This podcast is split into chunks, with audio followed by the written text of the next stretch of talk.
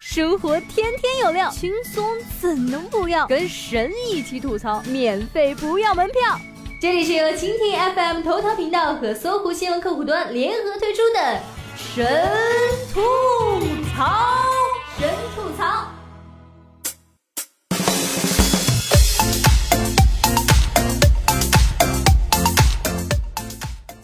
嗨，大家好，欢迎收听最新一期的神吐槽，我依然是小冉呀。大家都知道，昨天奥斯卡颁错了奖，把颁给《月光男孩》的最佳影片奖颁给了《爱乐之城》。虽然闹了大乌龙，反而抢得一手好头条，隔着太平洋都感受到了尴尬呀。《爱乐之城》简介：本片赢得过2017年奥斯卡最佳影片，大约持续五分钟。已经上台说完获奖感言的各位主创的心情，大概也是很感慨呀。过去两届奥斯卡都被批评太白了，今年就立即扛不住舆论的压力，选出了黑人导演、黑人主演的同性恋题材的最佳影片《月光男孩》。而致力于与政治正确对着干的美国总统川普，早在2015年就预言了一切，包括自己的未来。总统先生事后接受采访表示，之所以发生乌龙，是因为他们把重点集中在政治了。我也有点淡淡的忧伤啊。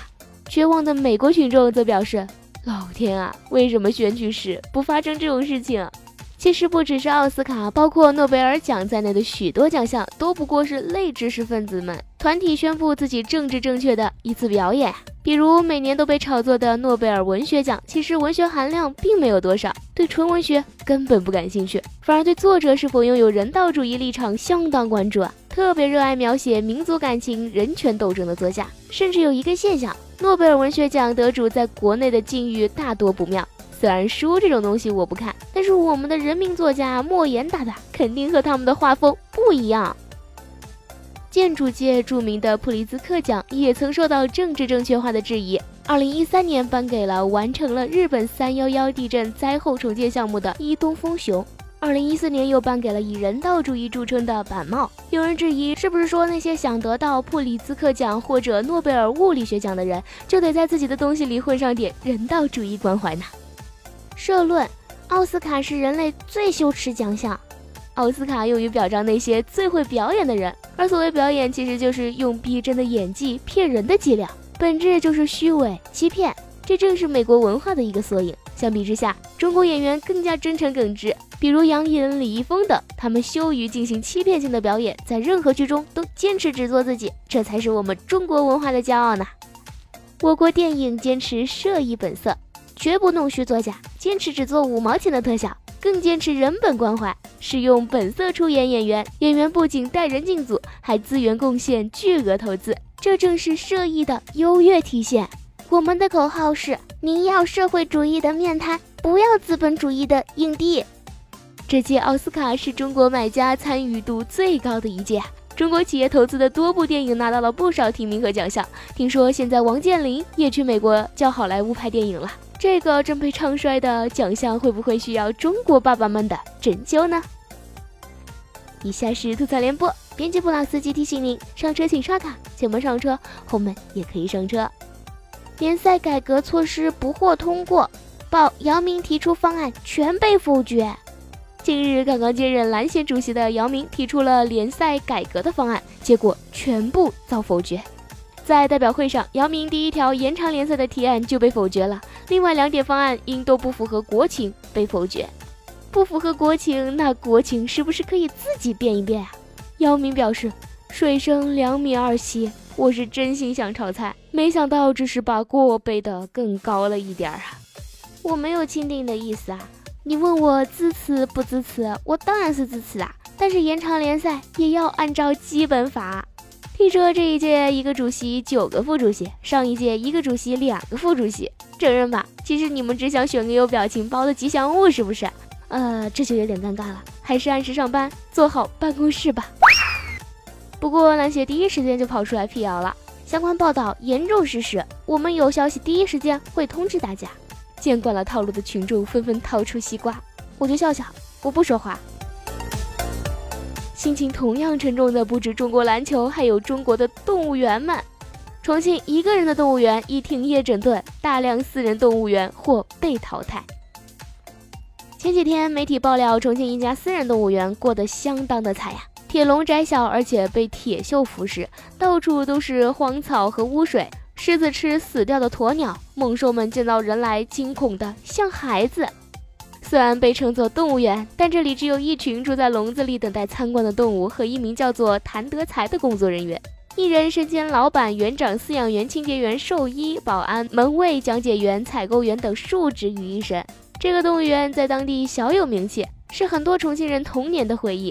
虽然管理员没有虐待动物，认认真真的在照顾他们。用老谭自己的话说，动物能吃能睡，比他幸福多了，自己还要打扫卫生呢。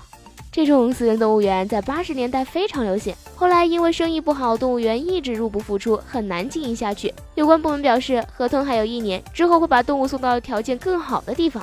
管理不善的动物园不止这一件。之前网上曝光兰州动物园大熊猫鼠兰被饿得骨瘦嶙峋的照片，动物园却回应鼠兰体重正常，在九十一、九十二公斤左右。网友的照片可能存在视觉问题，呃，视觉问题不怪他们，可能动物园的人也瞎吧。或者教我一下怎么拍照可以瘦成这样啊？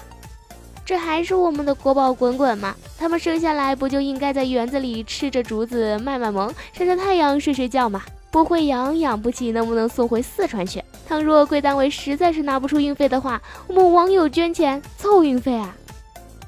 后来好多网友爆料，兰州动物园一直就有问题。鼠兰的儿子蓝宝，二零一二年就在兰州动物园去世了。动物园甚至还把去世的黄金蟒尸体照展出，堪称动物的地狱啊！和上面的重庆动物园一样啊。可能动物园说我们辛辛苦苦每天都在养着它们，不应该受到指责。但是没有达到效果的努力不值得炫耀，管理团队不专业，任何努力都是白费。这么多年的体会就是，有些行业还是不适合私营的，把他们送去更有能力的动物园，对人对动物都好啊。比出生在坑爹动物园更悲惨的，估计是摊上这个爹的瓜儿子啦。父亲把七岁儿子捆绑吊起，欲放河中，只为逼其学好算术。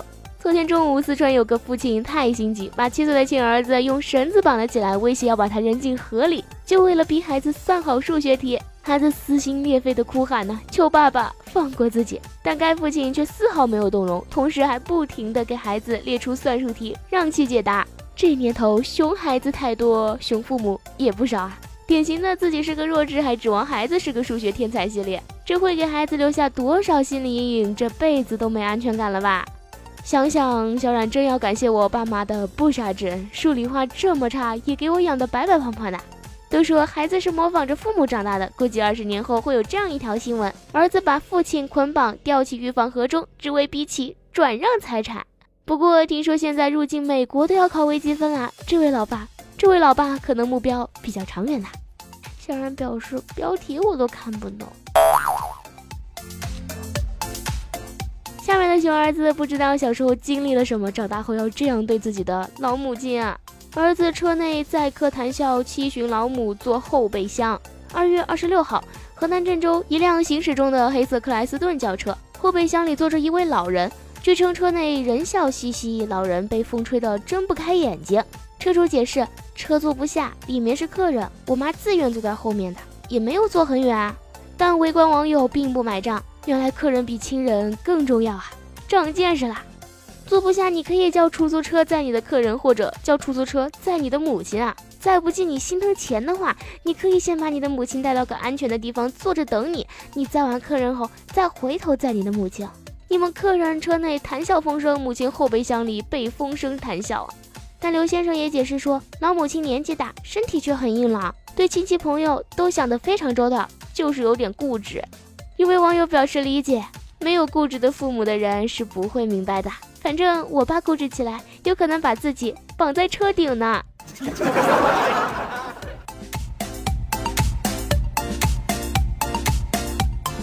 好啦，本期节目就是这样啦，感谢您的收听，我们下期节目再见吧。